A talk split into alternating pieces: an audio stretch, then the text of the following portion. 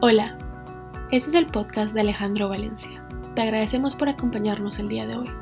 La palabra de Dios y el Espíritu Santo transformaron la vida de Alejandro y a través de este podcast espera que otras personas conozcan a Dios. Nuevamente, gracias por acompañarnos y esperamos que disfrutes la charla.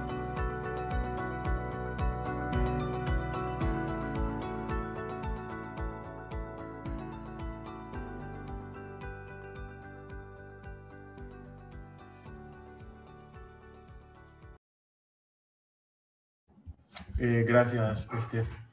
Eh, buenas noches. Eh, primero que todo, quiero agradecer infinitamente las oraciones que cada uno de ustedes ha, dedicado. No solo, pues agradezco en el nombre de, de, Adriana, de Mariana, de Mateo y de Juliana, porque pues se ve el amor de Cristo reflejado por medio de cada uno de ustedes y, sus oraciones, los mensajes de apoyo.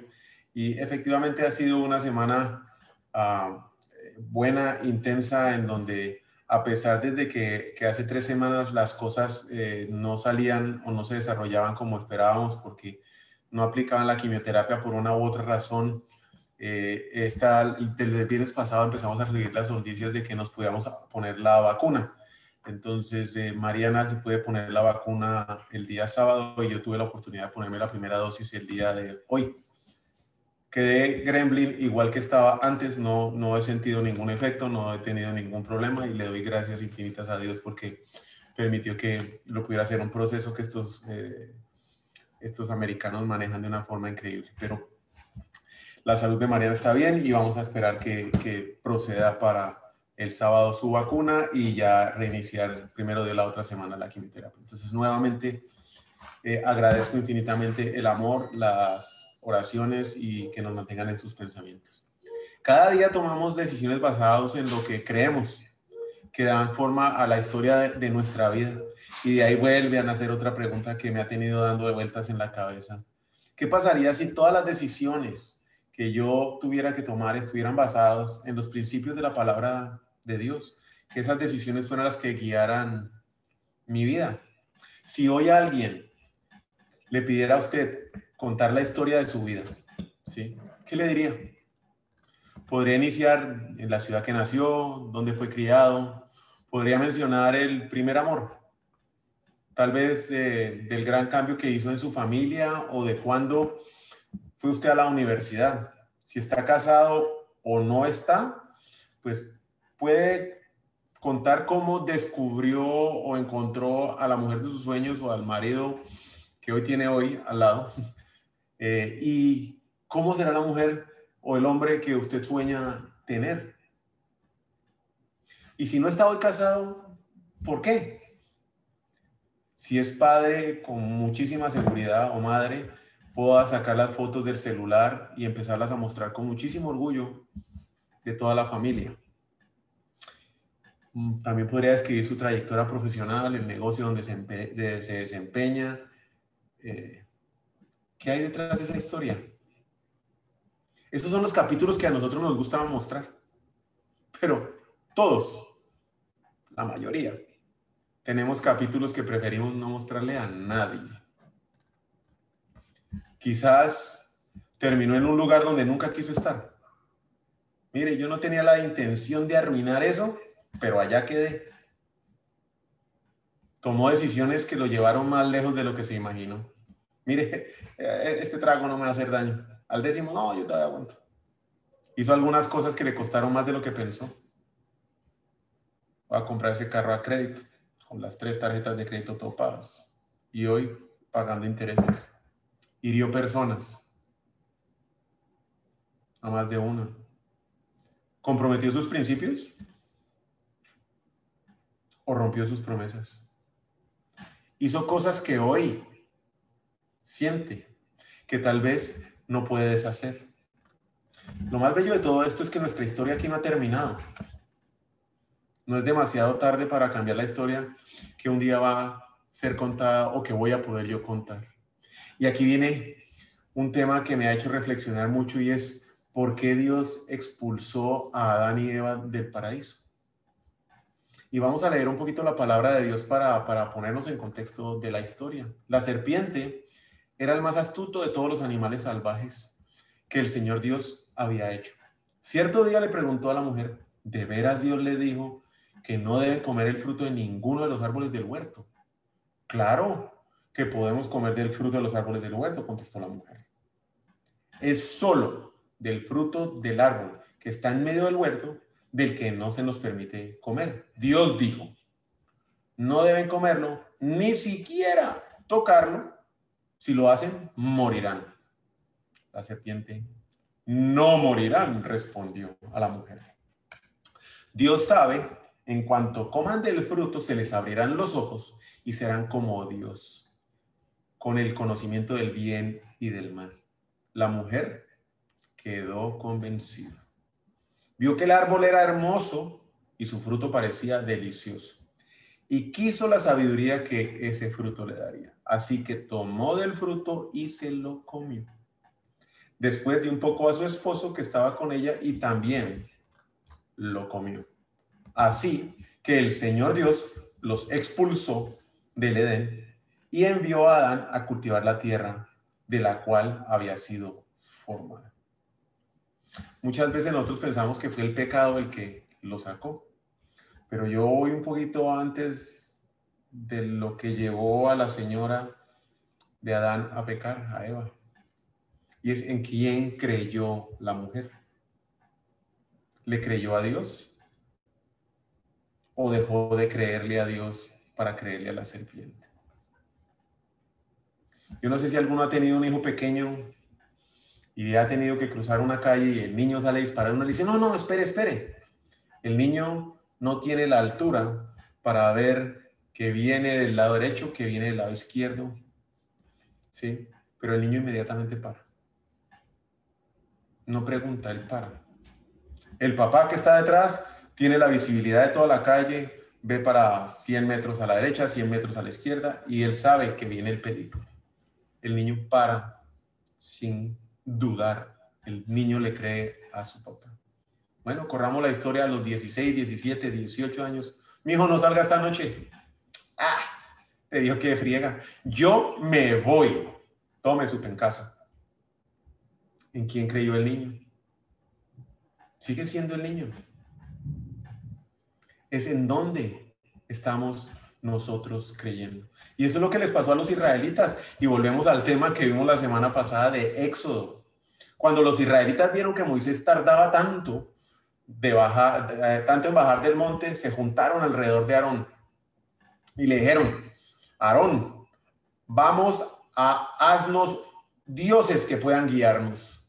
No sabemos lo que sucedió a ese tipo, Moisés. Y hago un paréntesis. Acaba de salir una película de Apple sensacional que es El Éxodo. Si tienen oportunidad de verlo, la historia tal vez no es como va en la Biblia, pero le da un contexto del tamaño de lo que Moisés tenía responsabilidad y la cantidad de israelitas que eran y lo que era el imperio de los egipcios. Moisés no sabemos qué pasó con ese tipo. El que nos trajo hasta aquí desde la tierra de Egipto. El Señor le dijo a Moisés, baja ya la montaña. Tu pueblo, el que sacaste de la tierra de Egipto, que acababa de ver hace un mes y medio cómo se abría el mar, las doce plagas, se ha corrompido. Que pronto se apartaron de la forma en que les ordené que vivieran. Fundieron oro y se hicieron un becerro y se inclinaron a él y les ofrecieron sacrificios. Andaban diciendo, oh Israel, estos son tus dioses que te sacaron de la tierra de Egipto. ¿En quién, en quién creyeron? ¿Seguían creyendo en Dios? ¿O tuvieron temor, tuvieron miedo porque no podían esperar? Y venga, creamos, creemos un Dios y entonces creamos en este Dios. Y nosotros hoy ¿Será que no nos pasa lo mismo? ¿En qué creemos? ¿Cómo están esos capítulos que nosotros no queremos mostrar? ¿Cuántos capítulos serán? Cuando nosotros empezamos a creer en cosas diferentes de Dios, nos atacan dos cosas, el temor y la vergüenza. Y vamos a volver otra vez a la historia de Adán. El Señor llamó, el Señor, entonces el Señor Dios llamó al hombre, ¿dónde estás? El hombre contestó a Adán, te oí caminando por el huerto, así que me escondí Tuve miedo porque estaba desnudo, vergüenza. ¿Y acaso quién te dijo que estabas desnudo? Le preguntó el Señor Dios. ¿Acaso has comido del árbol que te ordené que no comieras? Muchas veces cuando tenemos una necesidad, cuando tenemos un deseo, cuando tenemos hambre espiritual o física, ¿sí? Buscamos lugares donde saciar, buscamos personas en quien confiar, buscamos alimento para el alma. Y ese lugar donde yo busque saciar esa necesidad, esa decisión que yo tome en donde yo crea que con esa persona o que con esa tarjeta de crédito o que con el trago de alcohol voy a saciar esa necesidad que tengo, va a escribir el próximo capítulo de mi vida. El estar inseguro o incrédulo nos lleva a tomar a retomar los patrones de conducta que ya conocíamos antes, el camino recorrido, lo que es fácil para nosotros, así sean dañinos. Buscar algo nuevo no cabe dentro de la posibilidad, no nos vamos a arriesgar. Y el problema no son las necesidades, todos tenemos en algún momento. Los problemas no es el hambre. El problema que tenemos es que escogemos mal. La llenamos y confiamos en cosas y personas equivocadas. Y terminamos atados y esclavos metidos en líos. ¿Por qué? Porque creemos que esa es la solución para nuestro problema. Dejamos de creer en Dios. Adán dijo, bueno, yo quiero saber qué es el bien y el mal. Yo me como la fruta, no le creo a Dios. El muchacho de 16 años que salió y le dijo a su papá que no salía y él salió, se tomó los tres de trío, no creyó en su papá. Los israelitas se pusieron un becerro de oro y nosotros, pues confiamos en relaciones tóxicas, en el dinero, en la aprobación de los demás, como la buscamos, en eso sufro muchísimo. En la influencia, en el sexo, en la pornografía, en el vicio, las drogas, el alcohol. Y eso solo nos lleva por tres diferentes caminos en los que hoy podemos estar enfrentando alguno de ellos. El primero, creer que soy moralmente bueno es que yo soy bueno. Yo ayudo, yo colaboro, yo estoy bien con Dios. Sé quién es Dios. Voy a misa. Ese Dios está formado en mi cabeza únicamente a mi conveniencia. Y entonces yo escojo qué me aprueba Dios y qué no me aprueba Dios. Lo que no me aprueba lo guardo en el lugar escondido y no pasa nada. Total, Dios me quiere igual. Juan 10, 24. Entonces lo rodearon los judíos y le preguntaron a Jesucristo, ¿hasta cuándo vas a tenernos en suspenso? Si tú eres el Cristo, dínoslo con franqueza. Ya se los he dicho a ustedes y no creen. Las obras que hago en nombre de mi Padre son las que los acreditan. Si les pasó a los fariseos, maestros de la palabra, que se las sabían al derecho al revés, lo tuvieron enfrente. A Jesús, no solo lo tuvieron enfrente, lo escucharon, no solo lo escucharon, vieron lo que hacía y aún no creían. ¿Qué nos diferencia a nosotros? Que medio, el mayor esfuerzo que hacemos es el versículo del día. Vamos a poder nosotros escoger mejor. Les pasó a los fariseos. Estamos en una condición muy similar. Pecar es parte del proceso de transformación. Cuando Dios empieza a orar en nosotros, tenga la seguridad de que va a pecar. Si usted va a una iglesia, va a encontrar pecadores. No va a encontrar santos. Porque muchos vamos a la iglesia, con la idea de que la iglesia vamos a encontrar a gente perfecta. Bueno, habrá unos que van a buscar eso y no lo van a encontrar. Ni uno, ni al pastor que se para a hablar. Porque ahí el pecado está y es parte de nuestro proceso de transformación, del proceso de santificación. Otra cosa muy diferente. Es pecar y que le pele a uno y continuar haciéndolo de forma recurrente, a sabiendas, pensando que estoy bien con Dios y que Él me acepta así. O bien, mucho sin pensar en Dios. Queridos amigos, si seguimos pecando a propósito, después de haber recibido el conocimiento de la verdad, ya no queda ningún sacrificio que cubra sus pecados. Solo queda la terrible expectativa del juicio de Dios y el fuego violento que consumirá a sus enemigos. Piensen pues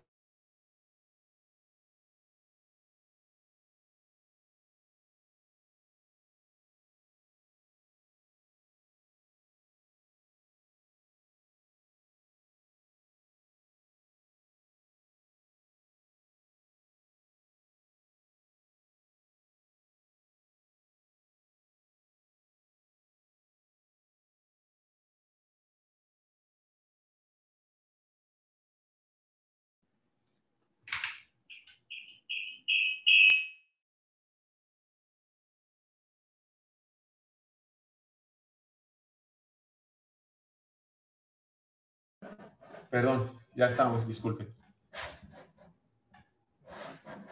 Se fue aquí, algo pasó en el internet.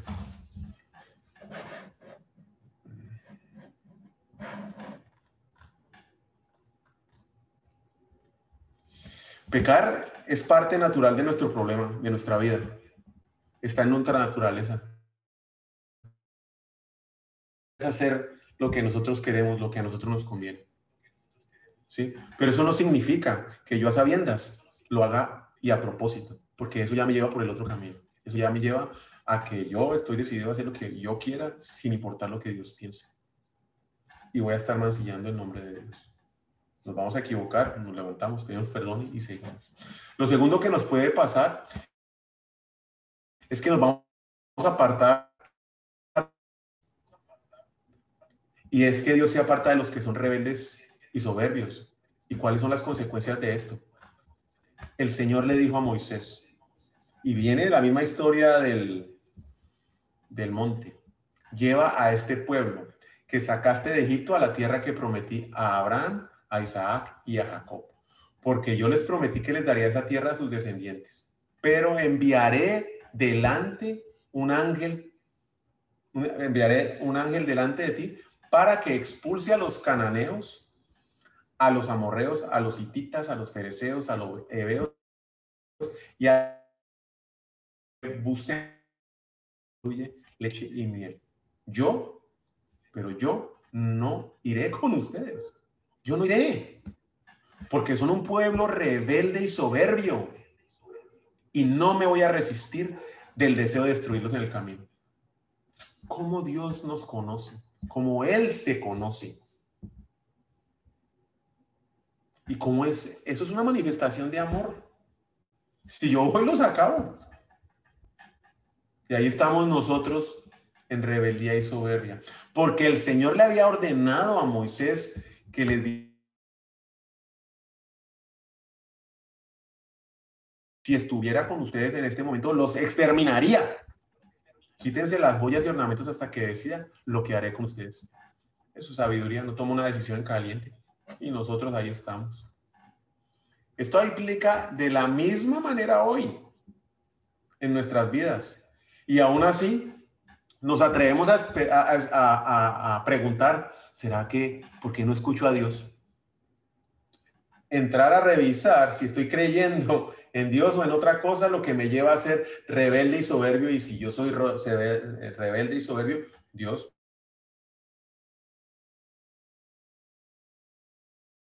no me va a hablar, aunque esté al lado, porque Dios siempre está a nuestro lado. Y fíjense aún que Él estaba supremamente enojado con ellos. ¿Y qué hizo? Les voy a mandar un ángel para que ustedes no peleen, para darles lo que les prometí. Y mejor no voy con ustedes porque los voy a acabar. Dios siempre está a nuestro lado.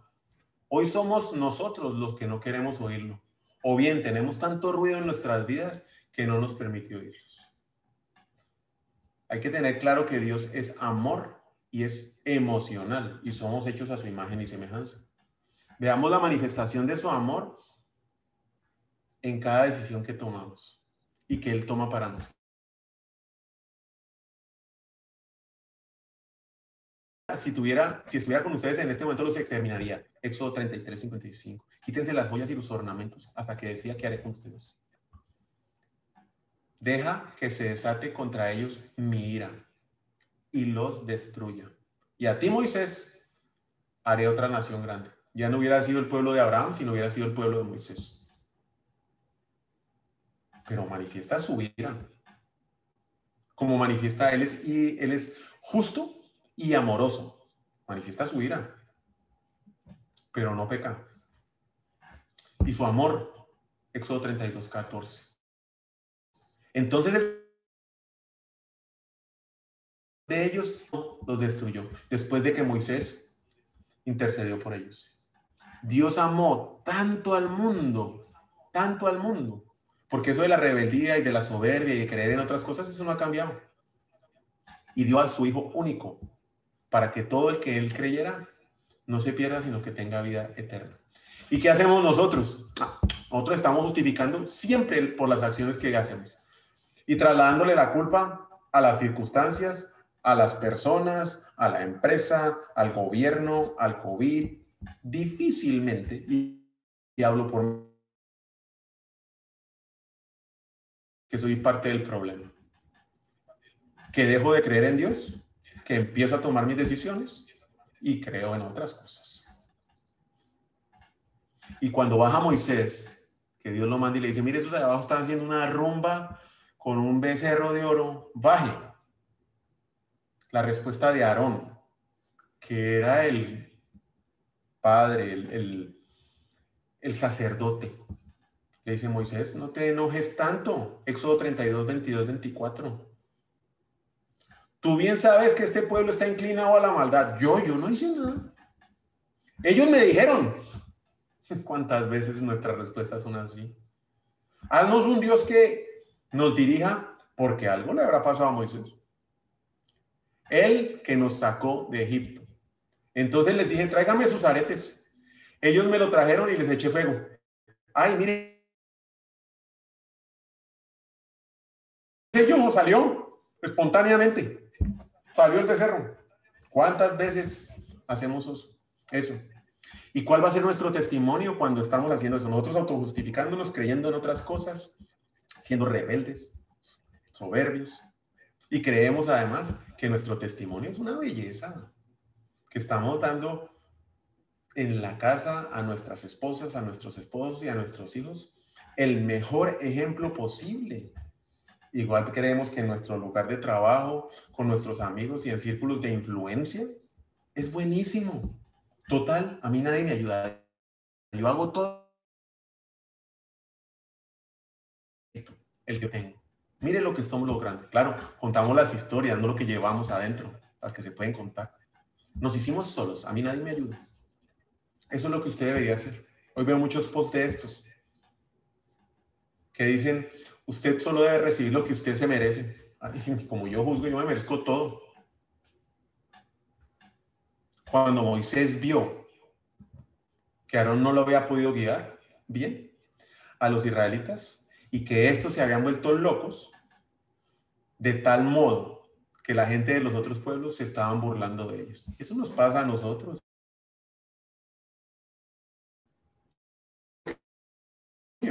Cuando lo que estamos es dando risa y la gente lo sabe y me pasó personalmente. Cuando yo empecé en este proceso me decían, ese es su Instagram, ese es su Facebook, me daba risa. Tanto que hablaba de Dios usted y tanto de Dios y tanto de Dios y solo mostraba el cobre. Y me lo dijeron en la cara, no uno, más de uno. Y viví eso. Yo feliz dando el testimonio para que los demás se rieran. Y es que estar en santidad es muy diferente a ser santos, somos santos, porque Dios dio su sangre por nosotros y somos parte del cuerpo de Cristo. Es que la cabeza, patas no, todos somos santos cuando somos parte del cuerpo de Cristo, pero trabajar en la santidad es un proceso natural que sigue a la salvación y es estar apartados para Dios. Que si voy a pecar, claro que sí voy a pecar, pero mi objetivo final debe ser uno, con Cristo, buscando diligentemente cuáles son las obras que Dios me mandó hacer. Reconozco la voz de Dios cuando me habla. No es que yo ore, no es que yo lea la Biblia. Lo escucho, lo escucho, estoy sintonizado y para estar sintonizado estoy creyendo en Él no estoy haciendo lo que yo quiera, no estoy siendo rebelde. No lo estoy alejando a Él de mis acciones para que me mande con un ángel que me cuide y no sea él el que directamente esté aquí dándome las instrucciones? No es cuánto tiempo yo pido, no es cuánto tiempo yo me quejo. Él ya sabe qué necesito. Es cuánto tiempo estoy en silencio para escuchar su... ¿Hago eso? Mis ovejas oyen mi voz. Juan 10, 27, 28. Yo las conozco y ellas me siguen. Yo les doy vida eterna y jamás perecerán, ni nadie podrá arrebatármelas de la mano. Cuando yo creo en Dios, cuando yo dedico tiempo, cuando no soy rebelde y hago las cosas a mi manera, cuando no me creo otros dioses, cuando no lleno mis necesidades, ¿sí? Con lo que creo que es lo que me sirve y que me finalmente me lleva a estar atado, voy a poder escuchar la voz de Dios. Y este es el mensaje que les quiero traer. Unas ovejitas.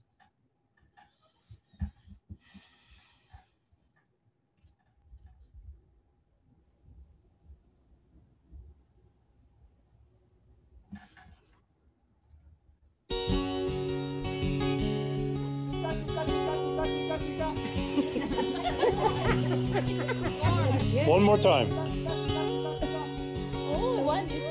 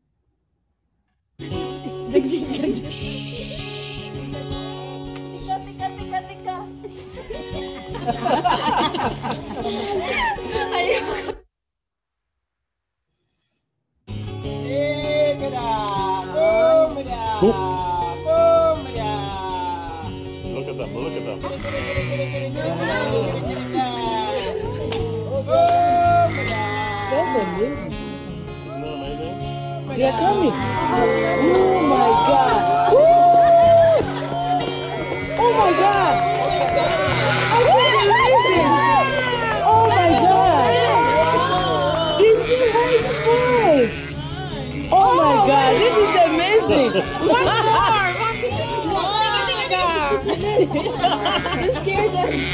Yeah, Eunice made him go away. Oh my God. Was that cool or what? Oh my God. you will never have the same again. Oh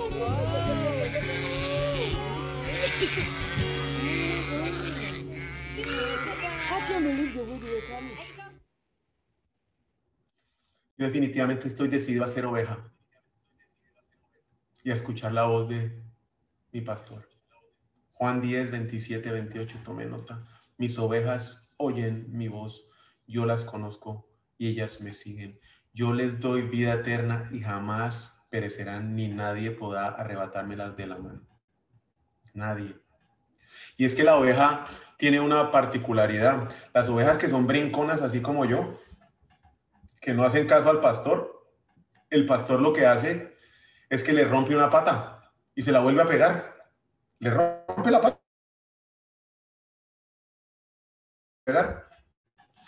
Le venda la pata, pero queda fregada la oveja.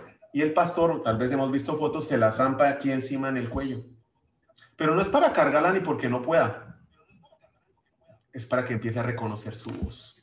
Para que se cerca a la voz del pastor. Para que no se le olvide. Muchas veces Dios nos quiebra las patas. Para que aprendamos a escuchar su voz. ¿Por qué? Porque hemos creído en otras cosas. ¿Por qué? Porque hemos sido rebeldes. Porque hemos sido soberbios. Porque nos creemos buenos.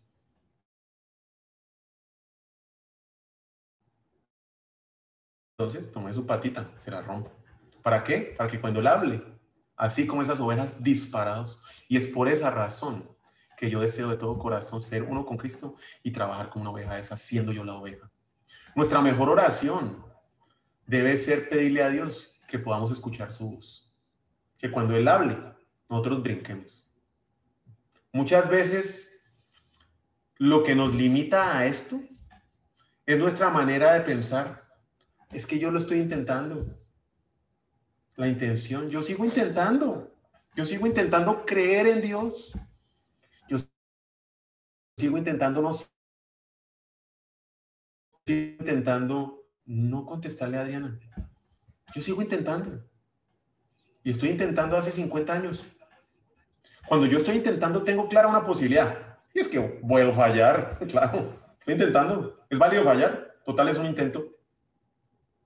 Y si no sale, mañana vuelvo a intentar. Y ahí calmo a Adriana y mañana vuelvo a intentar. Y generalmente vuelvo a fracasar. Y tras fracaso y tras fracaso, lo que termino haciendo es lamiéndome las heridas. Ay, no me salen las cosas como yo quiero. Claro, es que en el intento, el compromiso al 100% no está. Es solo un intento. Y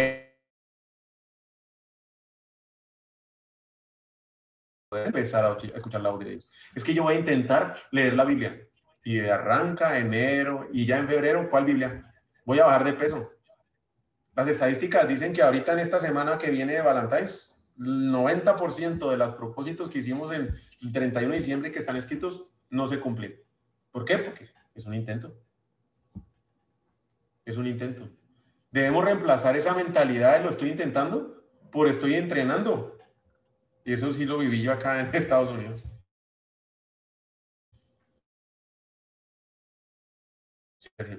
A lavar la ropa, a trapear, sin contestar. Estoy entrenando, es muy diferente a lo estoy intentando. Porque uno es una intención, lo estoy intentando. Lo otro es una acción, estoy entrenando. Me subí de peso, intenté retomar la bicicleta y lo puedo hacer. Estoy concentrado, estoy decidido, estoy enfocado. El juego cambió. El juego cambió, así como cambia nuestra mentalidad. Una intención nunca va a determinar una dirección. Una acción, por contrario, sí me va a llevar a poder hacer esos 160 kilómetros que quiero hacer de aquí a otra ciudad. Una intención. Estoy intentando creerle a Dios. Estoy intentando cambiar, estoy intentando ser más espiritual. No caer en el pecado, eso es lo que estoy intentando. Estoy intentando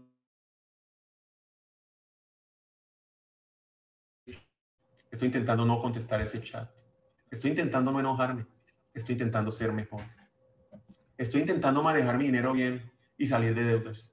¿Cuántas veces nos hemos repetido eso? ¿Y hasta dónde nos han traído nuestras intenciones? Las intenciones no cambian en absolutamente nada nuestra realidad. Definición de locura. Seguir haciendo lo mismo esperando resultados diferentes. Entrenar es un compromiso al 100% por obtener un resultado específico. Ser uno con Cristo, ser esa oveja que cuando el pastor me habla, brincas algo disparado. Estar entrenado para no escuchar las otras cosas. Toma 100% de nuestra fuerza el entrenamiento. Y la fuerza que no tenemos. Y esa es la fuerza que viene el Espíritu Santo para lograr lo que nos hemos propuesto. Primera de Corintios 9:24. Una carrera todos corren, pero solo una persona se lleva el premio. Así que corran para ganar. Todos los atletas se entrenan con disciplina. Lo hacen para ganar un premio que se desvanecerá, pero nosotros lo hacemos por un premio eterno.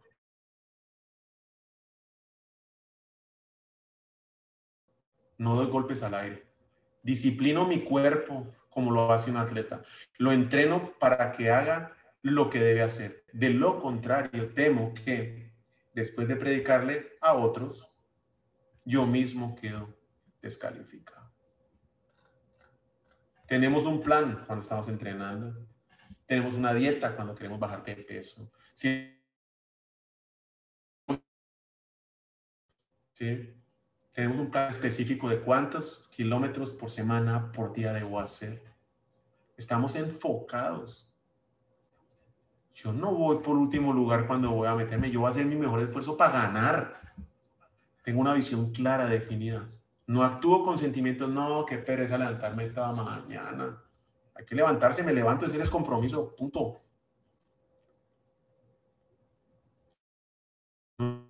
entrenando a honrar a Dios. Estamos entrenando para honrar a Dios. Y ahí hay una diferencia gigante. Pablo le dice a Timoteo, ¿quieres ser santo? Entrénate. Primera Timoteo 4:7. No pierdas el tiempo discutiendo sobre ideas mundanas y cuentos de viejas, ni con tus intenciones, ni con lo que creas que vas a hacer.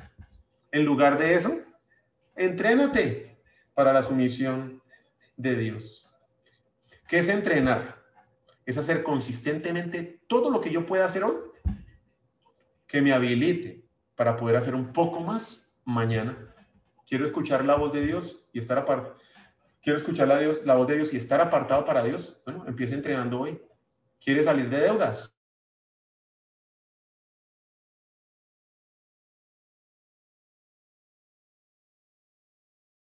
¿Quiere conocer a Dios?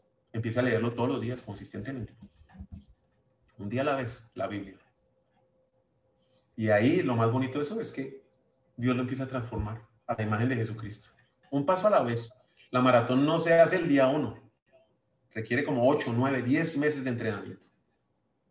¿Qué tengo que hacer hoy para poder lograr la meta? Cuerpo, como lo hace un atleta. Lo entreno para que haga lo que tiene que hacer. Todo comienza en lo que yo creo. Creer en Dios y aceptar que Él envió a su Hijo para salvarme es en ese momento cuando la transformación de nuestro corazón comienza y que requiere el 100% de nuestro compromiso con entrenamiento más el 100% de nuestra energía y la que no tenemos que nos la da el Espíritu Santo para que lleguemos al objetivo final. Ser uno con Cristo y vivir con Él en la eternidad. Cuando llegamos a Dios, todos necesitamos ser transformados. No hay uno bueno. Todos. Dios nos conoce, pero especialmente no vemos, para el cual Él nos destinó. Él sabe hasta dónde vamos a poder llegar. Nosotros así no lo creamos. Nos acepta y nos ama tal y como llegamos, con las cargas, pecados, problemas, tribulaciones, dudas, deudas. Así nos ama. ¿Cómo nos ama el Señor? ¿Cómo nos ama Dios? ¿Cómo lo ama usted? ¿Cómo la ama usted?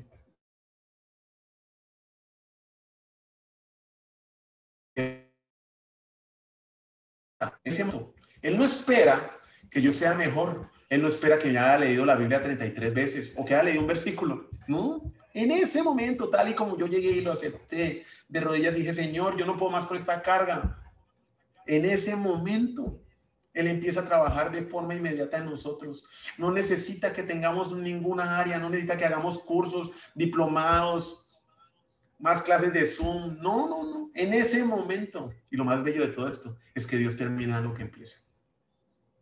Nosotros tenemos que parar de intentar y empezar a entrenar. Fácil, parar de intentar acepto a Jesucristo como mi Salvador y empiezo a entrenar. No. ¿O qué le ha dicho durante esta conversación? Pero es un momento para que reflexione sobre lo que el Espíritu Santo le ha dicho a usted.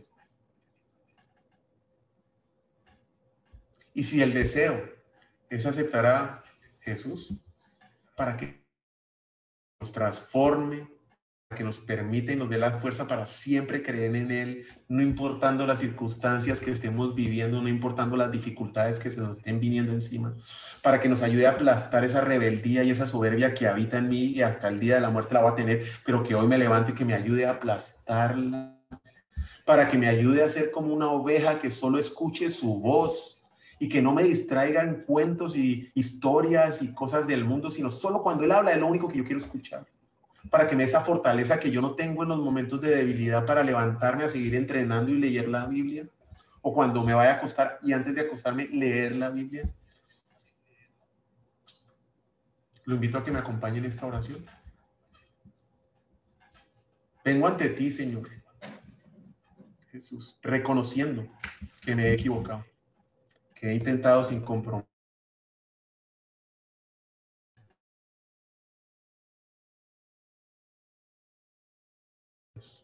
que he sido terco, rebelde, que he sido soberbio, que me he alejado.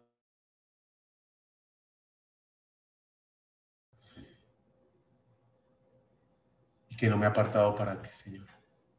Sé que me has buscado y que no he escuchado tu voz.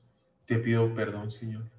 Necesito ser transformado, necesito escuchar tu voz, que me des la fortaleza y la guía para mantenerme en un entrenamiento constante, para hacer hoy lo que debo hacer hoy y así mañana poder hacer un poco más, llegar un poco más lejos de lo que hice hoy. Que cuando caiga, permitas que me vuelva a acomodar, que me dé cuenta y que corrija el rumbo para mantenerme santo y apartado para ti, con el único objetivo de ser uno en Cristo. Recibo a Jesucristo como mi Salvador, abro mi corazón a Él y le entrego el control de mi vida, de mis emociones, de mis pensamientos. No me pertenecen, son tuyos. Sé que me aceptas tal